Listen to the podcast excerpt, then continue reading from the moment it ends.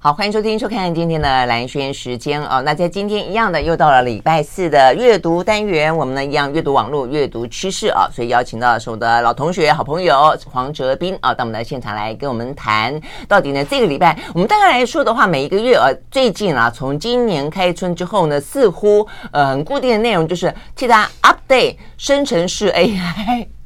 啊，到底呢，它发展到什么样的进度了啊？那有哪些嗯善与恶哦，好跟坏啊？所以这个部分的话呢，在今天内容也是一样啊。但是今天呢，还有一些呢更多的呃，就像是我们刚才听到的这首歌啊，这首歌呢是来自于歌手叫做孙卫克所演唱的《变变变》啊。那所以网络上面趋势上面呢，不断的推陈出新，不断的变变变，有变好的，有变坏的啊，有变得更新颖的，有变得呢呃很快的就被人家淘汰的。比方说元宇宙在哪里啊？好。呢，呃，还有 NFT 在哪里啊之类的啊，这些话题都在今天的内容当中呢，要来跟大家讨论啊，到底他们还在不在，或是说呢，有哪些最新的一些趋势出来？好，泽斌早安，哎，蓝轩早，各位听众大家早。好，那呃，一开始我们要跟大家讲一个比较有趣的啦，哦，那也就是一个呃更新的一个趋势啊，这个变变变电影情节里面啊，很多事情大概又要呃成为我们生活当中的日常了啊，所以哲斌他贴过一个最新的连接，讲到的是。一个前苹果的设计师啊，他在加拿大的啊这个二零二三年的 TED 当中，他发表了一款他们最新研究出来的掌上型手机。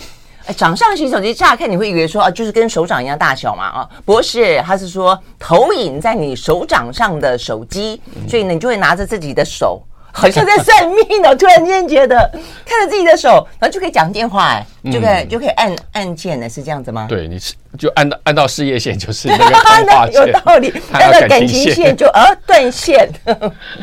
对，他其实是一个，他们是一对夫妻，说呃都是苹果的那个前设计师哈。那那先生他是负责人，在苹果就负责人机界面，嗯，然后太太就在负责呃本来就在负责一些比较软体应用程式，对，那他们自己出来呢，他们去开发了一个呃，我现在在网络上有看到那个影片，那的确是蛮炫的。它是它是什么样的原理呢？它透过一个投影装置，你可以别在衣服上。嗯，然后当他电电话来的时候，你你就可以把你的手手掌打开，它会自动投射到你的手掌。嗯，那你可以选择接听，可以选选择啊挂掉，或选择还有其他的，当然还有很多其他的功能，都是透过这种投影式的方式哦。它算算是呃穿，我们常常习惯讲穿戴式装置。对，比如说像过去的话，大概耳机会认为说下一个世代的耳机、头盔、头盔或者说眼镜，可是毕竟都是比较笨重的。而且是外挂在我们，就等于是要要要另外加到我们身体上的。对对对，那现在头戴式装置，呃，一般来讲最普及也相相对最成功的是手表。对了，那这一夫妻他们已经拿到呃，包括微软还有啊那个 Open AI 的创办人他们的的那个一呃一些。对，一一亿美元的基金，那他们是等于是说，呃，发表他们的那个原型产品，嗯，那接下来他可能就会把它呃商用化，而且在这个它这样的手机，它不只是可以打电话，它里面也结合了一些 AI 的功能。嗯，哎，可是这个东西蛮蛮好玩，所以总之哦，刚才这个哲斌告诉我们，它的进度就是说他们已经发表出来了，等于是已经做出来了哦，只是说并没有量产啊，所以但是因为这样子的一个 idea 的关系，已经让很多的我们目前看得到的很多大咖都愿意花很多钱去投资他们嘛啊。但是你说这个应用，我觉得很特别的是，呃，因为它就在我们身体上，所以你不用另外带，对，对不对？好，那所以这个好处在这里。但是，哎，你说投影这个概念，投影这个概念，就像我们把东西在家里面投影成家庭剧院啦，或者什么东西，你不太能够去碰它呀，你只能看嘛，嗯、对不对？对看，那你只能去按它，它竟然会有反应？这怎么做？它其实某种程度上，它呃算是一种很精密，投到你手手上的时候，你在你的手上操作，其实它就是让你的那个投影幕呃投影机上面它有感知装置。它真的啊？对，它其实就是可以类类似像某种程度上，就像我们的触控式荧幕，它都是有它呃，它都是那种把触控跟它的那个呃荧幕的对应起来。嗯，那它等于是说它的对应变成改到它的你的界面变成你的手掌，可是它的确的确透过刚才讲的那个投射式装置，它也会感知到说你正在按什么地方。对啊，这太神奇了，是因为触碰还是因为光？对，哎，对对对对对。那当然还有一个很重要的是说，它当它的。它的操作界面大量的也是透过语音，哦，透过语音了解了解，OK，这个可能比较容易一点点，我觉得，OK。所以语音就是你刚刚讲到的最近的生成式 AI，它其实就可以用语音操控嘛。对，比如说它有展示几个我觉得蛮有趣的功能，比如说像我们去日本。去日本旅游，以前我们大概就就怎么办？去日本，我大家台湾人都很喜欢去日本，比如说去吃寿司。可是点日本人很多是他是没呃呃没办法用英文跟你沟通的。嗯，可是他他他就提供的这样子一个 AI 的自动翻译，比如说你把它切换成日文，它自动你当你打呃讲话的时候，它自动翻译成你的声音，蓝轩的声音，然后去放出日文来。对，放出日用日文来。可以这样及时的第一时间 real time 这样子做啊？对对对对对。哇。这个太酷了吧！可能需要一点训练啊，你可能呃事先就要训练你的那个机器，熟悉我的声音啊。这个已经现在都已经做到了，大家知道最近这段时间的 AI，我们都会聊到，就是它其实最。最最惊悚的，或者说最呃 炫的，就是它已经可以模拟出声音了嘛啊，模拟出你家小孩的声音，回过头来跟你说啊妈，快来救我啊！然后它也可以模拟出哦这些呃知名人物哎对对的声音，唱一首歌给你听，发表一场演说给你听，就像是先前就在上个礼拜，我们待会也会聊到，就是呃美国的呃国会他们在做听证会的时候，呃他们的参议员在主持这场会议之前，他就先播放了一段他的声音，在描述呢 AI 的呃整个的。发展的最新状况，为什么要举办这场听证会？结果声音事实上是 AI 帮他生成的，他是故意跟大家开了个玩笑，但是也点出了这个问题的严重性了哦。OK，好，所以这个手机听起来这样子还蛮炫的。对，而且它甚至因为它连接所谓的那个 AI 资料库嘛，它甚至可以有很多很很更能够在生活中帮助你的方呃功能。比假设假设说，仅你呃个呃某一位听众今天早上来不及没有空收听蓝轩节目。他可以事后说，哎，那个呃，AI 帮我简报一下蓝轩的今今天的节目里面有有有哪些重点，或今天某一个会议里面有哪些重点，某一某一份 PowerPoint 里面有哪些重点。呃，某种程度上，它其实就是你带在身上的一个类似上网装置。真的是这样的啊，只是自言自语的程度更严重了，就是了。我一直都觉得说，以前有那种什么蓝牙耳机之后，我就觉得哇塞，一大堆自言自语的人在路上走来走去，在车厢上面呢，这样子面对啊，这个空。就是眼神茫然，看起来空洞，但他却在做一些事情，以后看来会更多。哎，我以前看电影的时候啊，我不知道你对于那么多的装置可能会应用的哪一个部分，你自己觉得最向往，还是说最可能成真？就手机来看，嗯，其实某种程度上，我觉得它有一个很好的概念，就是它根本就是帮你把实体手机。给呃呃给给去除掉了，没错啊。对，我觉得这一点就在去除手机这件事情上，我本来都会用以为用内建。对，你有没有看过那个情节是建在我们的皮肤上的？就是里面就直接我们身体里面植入晶片，对，然后就在自己的肉上面按来按去，按来按去。所以 我以为那个会先。所以说他们有强调说，他们开发的概念是三个 S，一个是无荧幕。啊，就 screenless，还有无缝的，就是你你可以不用呃像我们一样，还要掏出手机啊，打打开界面啊，是呃，然后另外一个 sensing 就感知，它就是完全用这种三个 S 的。的一个有可能，我是说有可能，我下一个世代的手机的，没错。那至少它它不会像当初有这个所谓的植入晶片那种有点侵入式的那个，听起来有点恐怖了啊。好，所以呢，这样的一个掌上型的手机，用投射性的方式串联了现在呢正在呃这个大红特红的这个生成式 AI 啊，会不会带给我们什么样一个生活上的大改变呢？我们休息了再回来。I like 103, I like radio 好，回到啊，兰萱时间继续来呃，跟黄哲斌聊到今天的这个阅读网络阅读趋势啊，所以刚刚讲到呢，呃，在这些生活上面的一些应用的用品上面，这个掌上型的手机蛮炫的啦啊，那就看它什么时候真的可以去量产啊，呃，那但是呢，我们也知道，就是不断的变化的啊这些趋势跟科技啊，在接下来我们要聊两个话题，这个话题事实上呢都是带来一些比较负面的啊，那就是在网络上面经营的这些长大的孩子们哦，他们呢到底怎么样长成？成了一个什么样的人啊？呃，在这个礼拜里面有两个新闻，在对岸的方方面的话呢，特别讲到说呢，所谓密聊软体啊，他们认为呢成为这个灰色地带，所以呢，中国大陆方面的啊，他们这个叫做类似网信办之类的吧啊，已经开始呢通令啊各个省市啊，要求啊大陆的家长。呃，要确认一下自己孩子的手机是不是装有一些呢密聊哦，密聊，不过他们的密聊的定义好好好严格哦，连什么呃 Telegram 也是密聊，不过确实 Telegram 它的加密性很高啦，在这个呃香港的反送中的时候，呃，成为一个大家使用它的一个工具啊。那另外的话呢，它连 Twitter 跟这个 WhatsApp 他们都认为是密聊。那尤其是那一种呢，什么呃讲完之后立即焚毁 哈，像那个 Mission Impossible 的那一种哦，他们特别的特别的禁止。他们的说法是说呢，会呃让这个犯罪行为呢。渗透到孩子的生活当中了啊，那不晓得他们在做什么事情呢？被吸收为呃这个犯罪的工具啊。不过确实呃。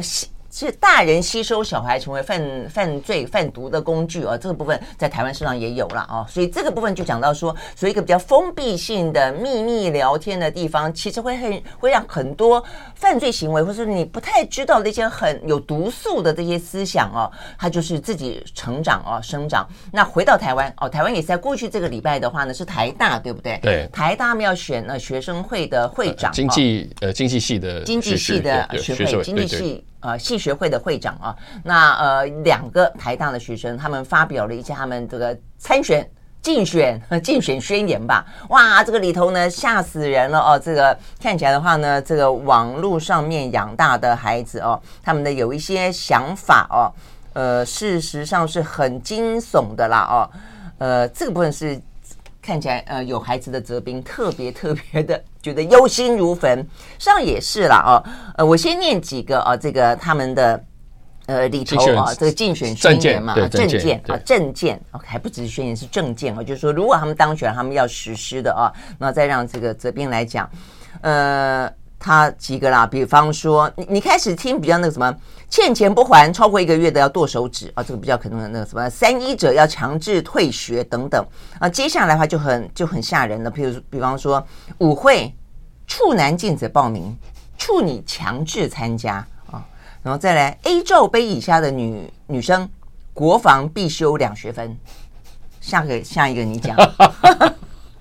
就是说，男生经呃生殖器短于十公分以内的，他就把它的意思就是说，呃，视同于女女性了。你就要上家政课，对对对对对。然后的话，呃，什么大四毕业母胎单身要进行结扎手术？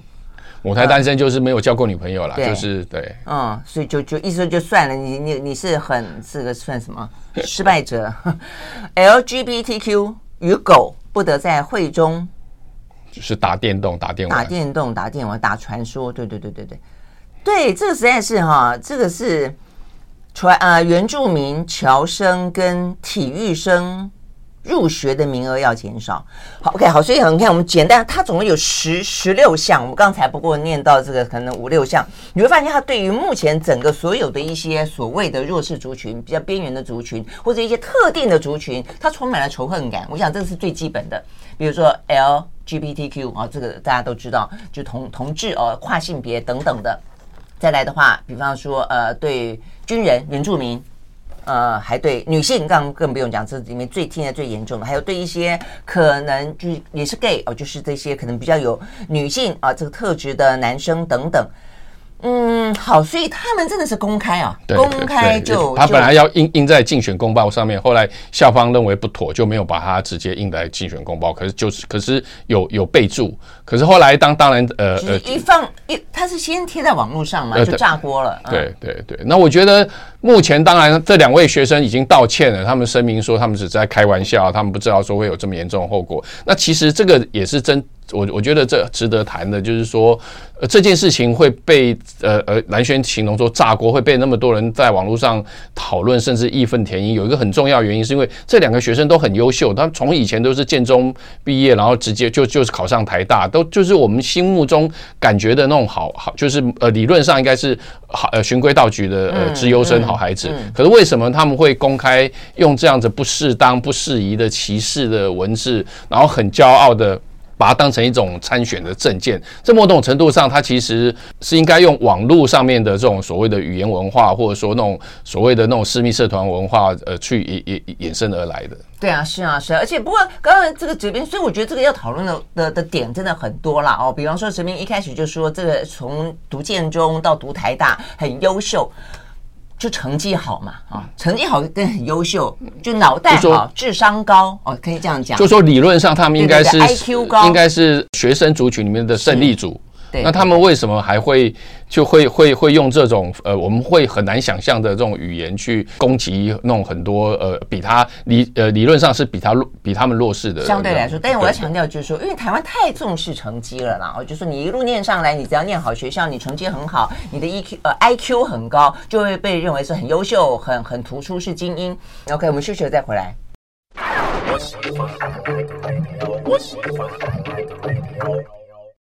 回到啊，连线时间，继续和黄泽斌啊来聊这个相关的。我们刚刚讲到的，呃，在网络上面这个私密的社群当中哦，因为你刚刚讲到虚伪的安全感啊，尤其是匿名这件事情，让我们不断的把自己一些很很偏执的错误的呃想法越来越扩散啊。但是问题是，现在的网络跟现在的这些氛围，当他们躲进了一个你看不到的世界里面去进行交友、去呃自我学习的时候。他会学习成一个什么样的人？我觉得这件事情真的是很可怕。你说宅只是一个呃外在的表现而已，他就是不出门哦。但是他在这个世界里面，他到底得到了什么？嗯，他吸收了什么？他因此养成了什么观念？对于这个世界，他可能比较仇恨。尤其是在过去这这些年，其实泽斌一开始也讲了，这我们在节目里面也介绍过一本书，叫《厌女》啊。呃，厌女情节实际上是在。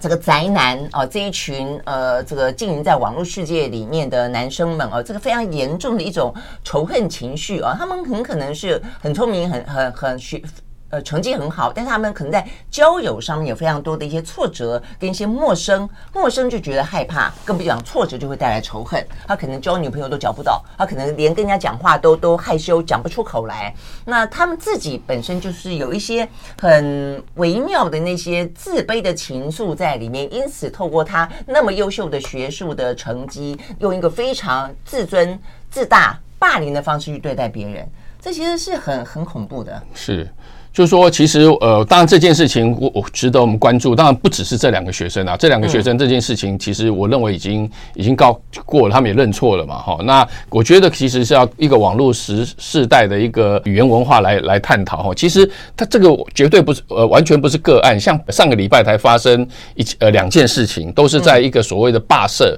脸书有个叫霸社，就是那个霸王别姬的霸霸社这样的一个私密社团，他们有十五万成员，然后他们里面之前就曾。经发生过，就是说里面有成员把他们女呃女生上体育课那些比较感觉就是比较性幻想的这些照片偷拍，偷拍的照片传到这个霸社里面，然后大让大家呃意淫，然后呃其实也也因为这样也曾经呃受到瞩目。那上礼拜又发生两个事情，就是同样一个社团的成员，有一个是去偷拍人家，有一个胖胖的男生在吃火锅，他偷拍他的那个样子，然后这就把他的照片贴在网络上让大家嘲笑。另外一个是有一个网红叫雷拉。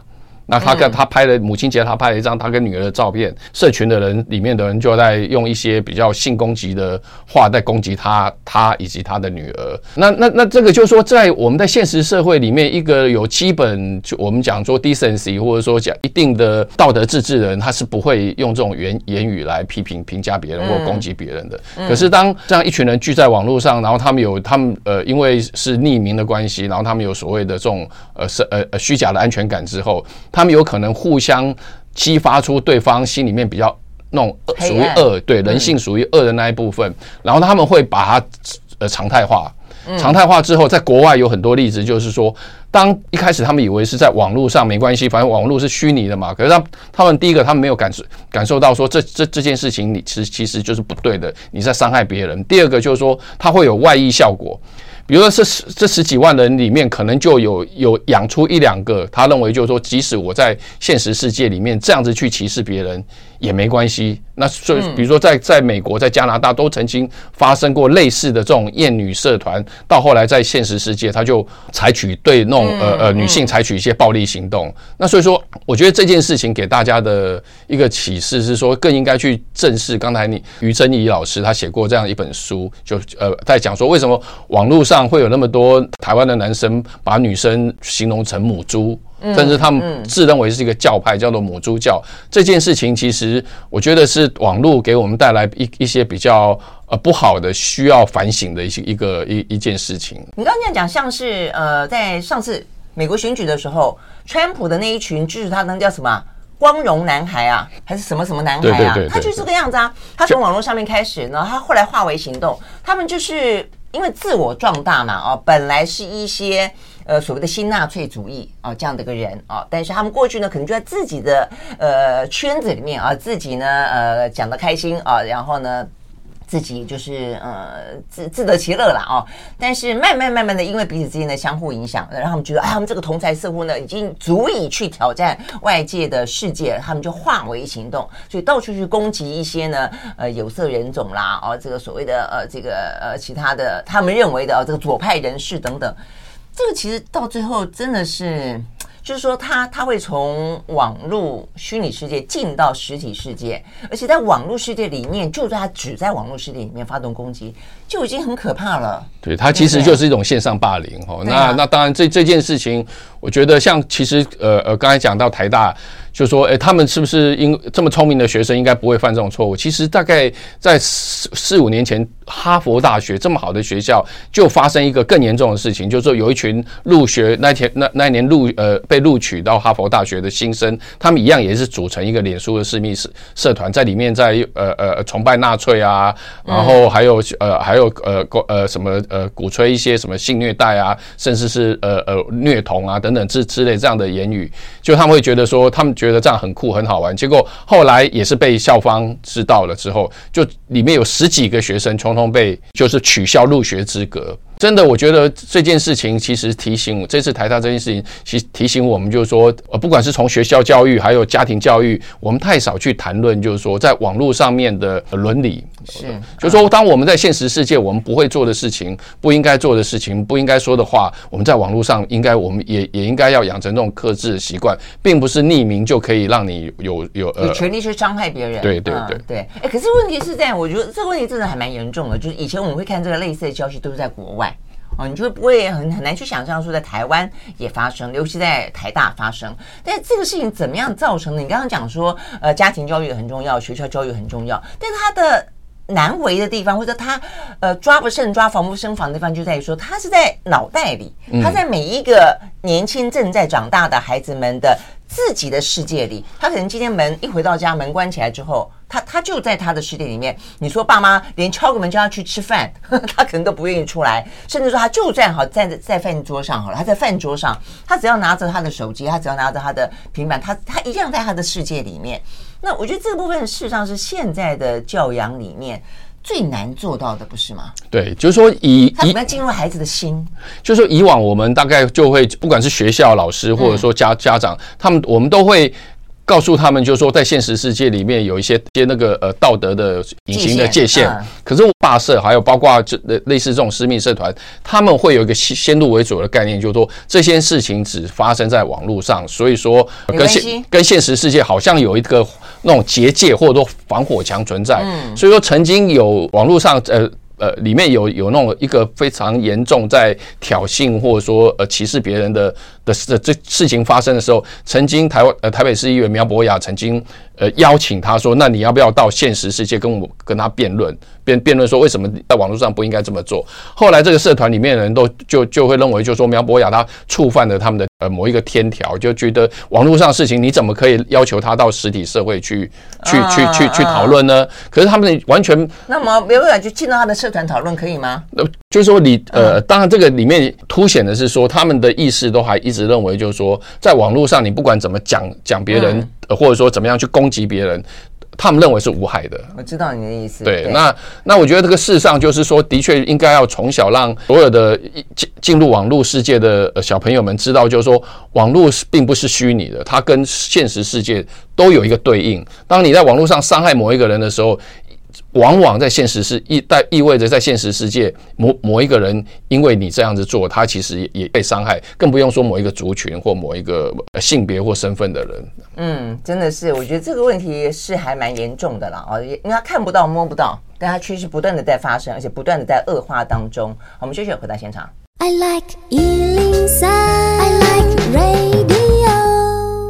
好，回到兰萱时间，继续和现场邀请到的黄泽斌来聊天啊。阅读网络，阅读趋势啊，这件事情真的是越来越重要啊，有非常非常多的一个新颖的趋势，呃，趋势性的改变我们的生活的好好事情啊，但是也有不断的在挑战的我们的呃这个极限，甚至勾引我们内部内在啊这个邪恶黑暗面的部分在发生着了啊。好，所以呢，AI。呃，这个礼拜的话呢，这个月啊、我们这个如果说每个月来为大家整理一下的话，比较深入的呃来探讨的话呢，这个月啊、或者说其实就在过去这个礼拜啦，呃，AI 的这个话题当中最受到关注的就是 OpenAI 的创办人啊，他啊叫 Altman 啊，他到呃美国的国会去。作证，那呃，他作证的话讲了一些话，我相信大家应该也都知道，我们在节目上面也稍微讲到过了哦，就是说呢，他主张啊、他欢迎监管，而且他这个监管的话，甚至讲到说，他认为美国甚至全世界哦、都可以呢设法来成立一个监管的机构。那这个机构的话，它必须要确保呢，这个 AI 的生成的这些 model 可以呢符合若干的安全。降低它的风险，如果没有达到这个标准的话呢，可以取消执照。我说他给了这个政府相当大的权力啊，你这个是很很很难想象的，因为因为一一般的啊这个嗯网络世界里面的这些人哈，这些科技人、网络人都会认为呢，就我们刚刚也是某个程度也讲到了啦，这个他们认为网络是一个新世界。他们呢会拒绝或者会排斥啊，这个现实生生活中的法律啊，或者政府啊这些所谓的机构权力把手伸进啊他们这个呃新世界里面，而但是呃显然的奥特曼他知道啊这个 Open AI 可能酿成的祸有多大啊，所以他认为呃不应该阻止他的发展，但是应该要给他一个框架。我觉得这个概念是很清楚的，显然的他也过去这几个月他应该也在想这件事情了，因为这个 AI 生成城市类的 AI 的发展啊的速度超乎想象。好，但是呃，这个事情到底要怎么做？我觉得说是这样说哦，但怎么做其实可能还有很长的一段距离，已经有很多的话题必须要去讨论啊。那他们自己回过头来，他们也其实也找了哦，他们之所以会认为哦会酿成那么大的灾难，跟他们找了一群人啊来测试哦，他们这个生成式 AI 也知道它的可怕性，我觉得应该是有关的吧，对不对？对对，我相信这个。奥特曼就 OpenAI 创办人，他他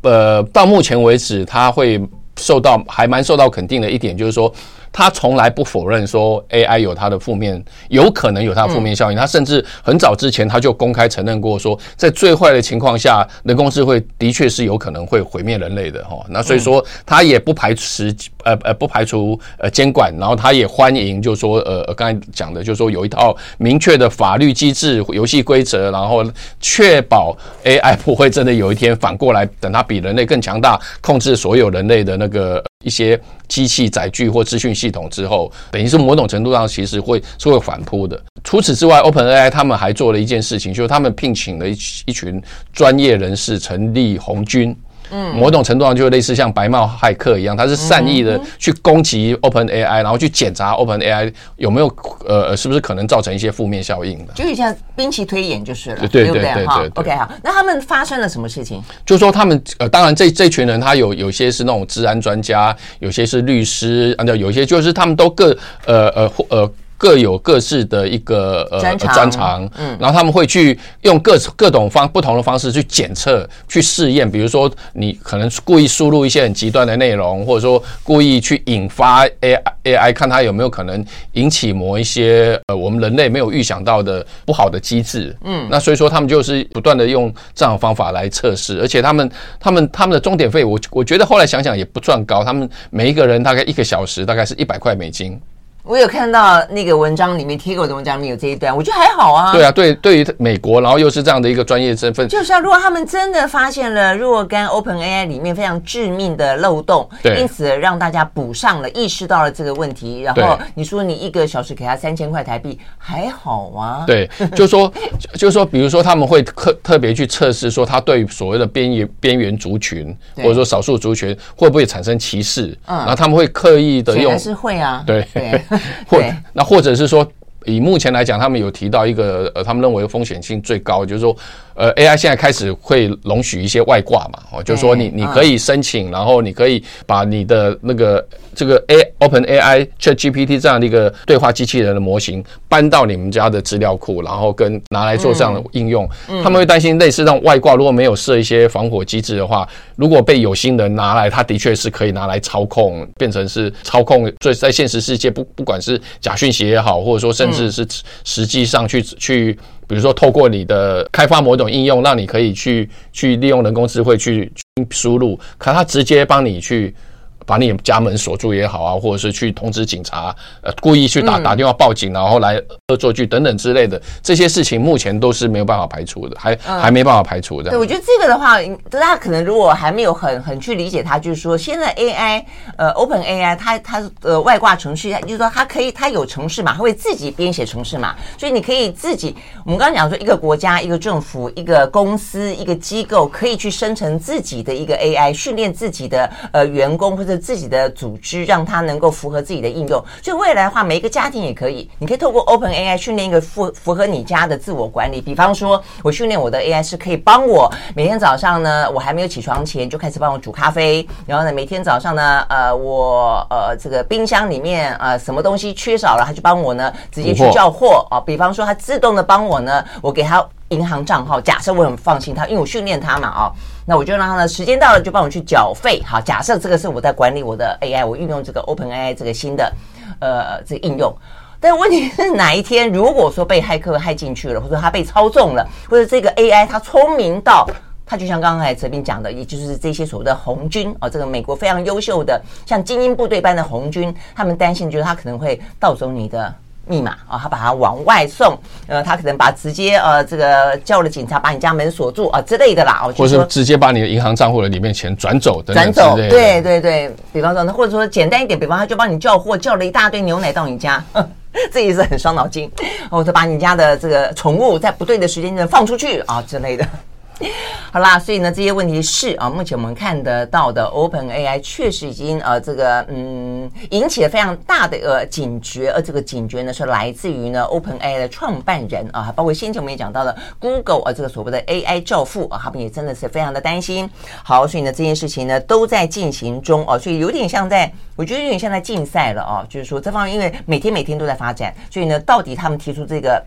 建议之后，什么时候会开始真正的展开监管？什么时候可以落实下来？而且这个框架怎么画？我想这是非常重要的。就是说，你也不要让因为过度的监管导致这个事情不能够发展嘛。哈，好，我们休息再回来。那像这样子的一个事情，会发现说，这个事情正在蓬勃的啊，真的真的像野火燎原般的啊正在发生。那过去也曾经有过非常蓬勃的，像野火燎原般的引起大家的关注的，比方元宇宙，现在到哪里去了？NFT，我们节目也特别讨论过了。哎，真的，我也发现，哎，一段时间了，NFT 到哪里去了啊？我们休息会儿，马上回来。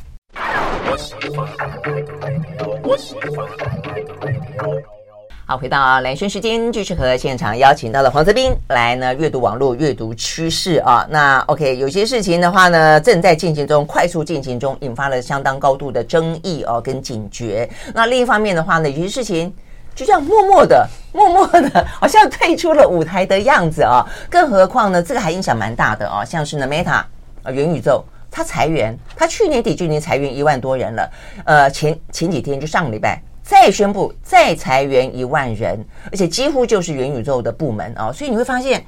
是元宇宙真的已经已经退烧了吗？还是说它现在找不到它的一个应用？因为呢，我们知道 Open AI 它最大的一个大爆发，就是因为它的应用找到了一个捷径，找到了一个很快速的哦，可而且很很好的一个界面。那所以现在到底怎么样？对，其实我我我我倒不认为说元元宇宙跟或者说类似像 NFT 在未来的世界一定不可能实现。可是我觉得现在蓝轩讲到一个重点，我常常讲说人类科技的进展有两个因素，它必须要互相跟上，一个是科技因素，一个是社。社会因素，那人工智慧之所以大爆发，其实因为它也发展了很久了。它那那就是说，它从科技面、技术面来讲，它其实本来就一直在那边。那等于是说，Open AI 它找到一个应用面，让社会应用很快的就接上去，然后是所以说人工智慧就跳脱以前我们以为它只能够拿来下象棋、下围棋的这种 这种这种概念。那元宇宙它，我我我认为元宇宙它在呃前几年的确是一个。被过度炒作技术概念，它的应用面还没有跟上来。嗯，比如说大家看到主克伯花了那么多钱去去去做一个元宇宙的 demo，结果被笑到不行，说他那个比二十年前的游戏画面还要还要粗糙。那我觉得某种程度上，我看到一个报道，就是说 Meta 已经在元宇宙上面花呃已经花了三百六十亿美元，现在等于是说暂时又要把它冻结住停下来了。那这个可能就是。验证的就是说，有有时候你科技，我们光光是有技术，可是